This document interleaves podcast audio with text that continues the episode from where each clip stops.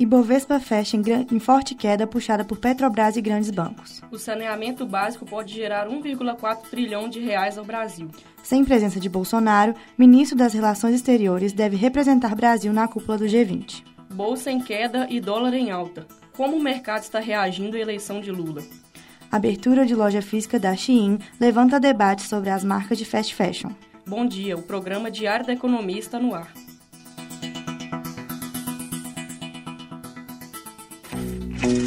Economia. O Ibovespa fechou em forte queda na semana passada, com maiores quedas nas ações da Petrobras. Houve um recuo de 3,41% e os bancos do Brasil e Bradesco apresentam uma queda de 3,49% e 2,63%, respectivamente. A queda ocorre porque os agentes do mercado estão observando a montagem da equipe econômica por trás do governo de Luiz Inácio Lula da Silva do PT e os possíveis sinais de irresponsabilidade fiscal da futura gestão. As expectativas são de que investidores continuem mantendo a cautela em meio aos desdobramentos da transição do governo de Jair Bolsonaro do PL para o recém-eleito Lula. O recuo da economia no fim do ano já era esperado pelos economistas, mas isso já, já vem acontecendo há algum tempo. Dados do Itaú Unibanco mostram que desde maio, onde a atividade atingiu seu pico, ela já recuou 7,35%. Falando de infraestrutura, levar o abastecimento de água potável e saneamento básico para todos os brasileiros, além de melhorar a qualidade de vida, a saúde e a preservação ambiental, pode também trazer benefícios econômicos para o país. O estudo feito pelo Instituto Trata Brasil e elaborado pela Exante concluiu que, caso o Brasil passe a atender toda a sua população nos próximos 20 anos com saneamento básico, pode-se render aproximadamente um trilhão de reais em benefícios socioeconômicos. A presidente do Trata Brasil, Luana Silwert, explica que este estudo considera o passado, levando em conta o quanto o investimento em saneamento entre 2005 e 2019 trouxe ganhos e redução de custos. Com isso, se faz a projeção de quanto o Brasil pode ganhar nas próximas duas décadas. Luana afirma que houve uma melhora de 2005 até os anos de hoje, porém ainda há muito a evoluir nesse setor. Com a universalização do saneamento básico, os segmentos da saúde, do turismo e imobiliário seriam os mais beneficiados. No caso da saúde, o ganho anual passaria a ser de 1 bilhão de reais, com economia de 25 bilhões entre os anos de 2021 e 2040. Já no caso do turismo e da categoria imobiliária, a valorização anual seria de 6 bilhões para os dois domínios juntos. A comandante do Instituto ressalta que o Brasil segue com um compromisso assumido com o Marco Legal do Saneamento Básico, de ter 99% da população com acesso à água potável e 90% com acesso à coleta e tratamento de esgoto até 2033.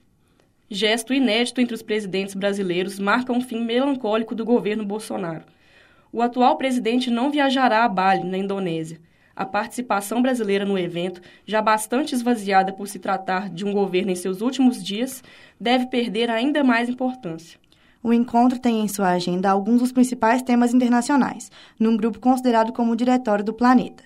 O Brasil será representado por Carlos França, ministro das Relações Exteriores.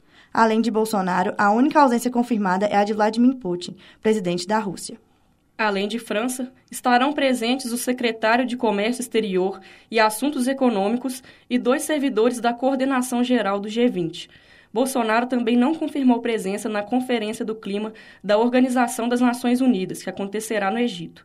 Em contrapartida, Luiz Inácio Lula da Silva, do PT, desembarca no Egito hoje para a COP27. É a primeira vez que Bolsonaro não participa dos encontros da cúpula. No entanto, o histórico da interação do chefe do executivo brasileiro com os líderes do G20 não é dos melhores. No primeiro ano de seu governo, em 2019, o presidente recebeu, recebeu advertências públicas de Angela Merkel e Emmanuel Macron. Já em 2021, em Roma, na Itália, o presidente brasileiro foi um dos únicos líderes que não teve reuniões marcadas com outros mandatários, com exceção do presidente italiano Sérgio Mattarella que, pelo protocolo de anfitrião do evento, se encontrou com todos os líderes presentes no evento.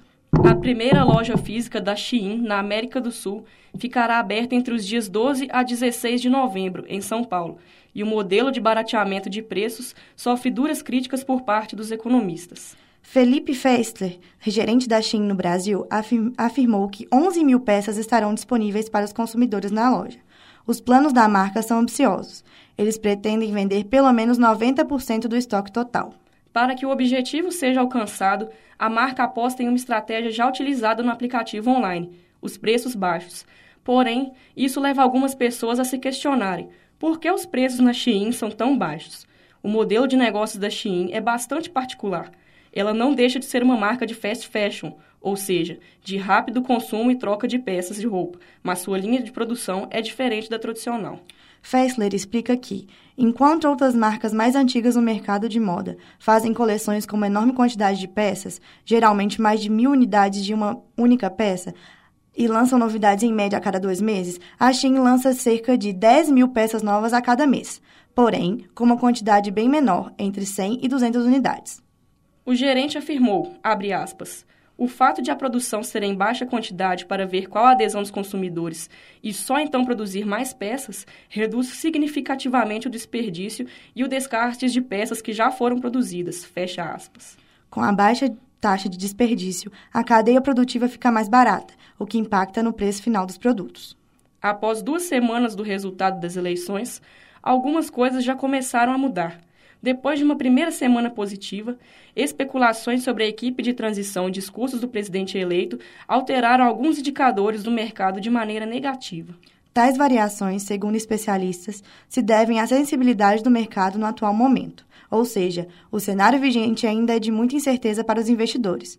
Para o Brasil, o receio é que o Comitê de Política Monetária, o Copom, reavalie a escala da taxa básica de juros no país, a Selic, em caso de uma possível estagnação da inflação o mercado financeiro não reagiu bem à possível equipe do governo de transição do PT.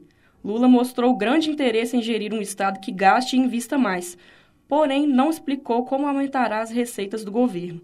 Os agentes do mercado esperam um detalhamento de, de receitas e despesas na PEC de transição, que está sendo elaborada com o objetivo de financiar as propostas do governo para 2023.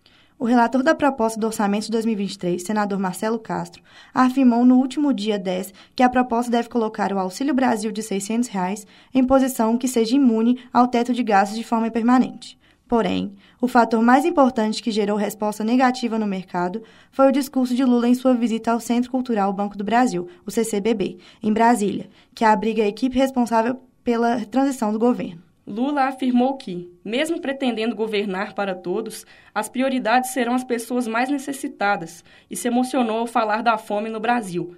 Abre aspas. Ora, por que as pessoas são levadas a sofrerem por conta de garantir a tal da estabilidade fiscal nesse país? Porque toda hora as pessoas falam que é preciso cortar gasto, que é preciso fazer superávit, que é preciso fazer teto de gasto. Por que, que a gente tem meta de inflação e não tem meta de, consum de crescimento? Fecha aspas, disse o presidente eleito. No dia do discurso, o Ibovespa teve um recuo diário de 3,33%, a maior queda desde 26 de novembro de 2021. Já a moeda estadunidense encerrou o dia com alta de 4,10%, a maior alta diária desde 16 de março de 2020. Porém, a moeda estadunidense já opera em queda desde a última sexta-feira, às 9h23 da manhã de hoje, o dólar caía 1,14%, sendo vendido a R$ 5,27. E chegamos ao final do Diário da Economia. Apresentação Eduardo Oliveira e Paula Arantes. Produção Alexandre Tempone, Arthur Leles e Vitor Enzo. Trabalhos técnicos Clara Costa, Arthur Rocha e Giovanna Orsini. Coordenação Getúlio Nuremberg. Obrigada pela audiência e até a próxima.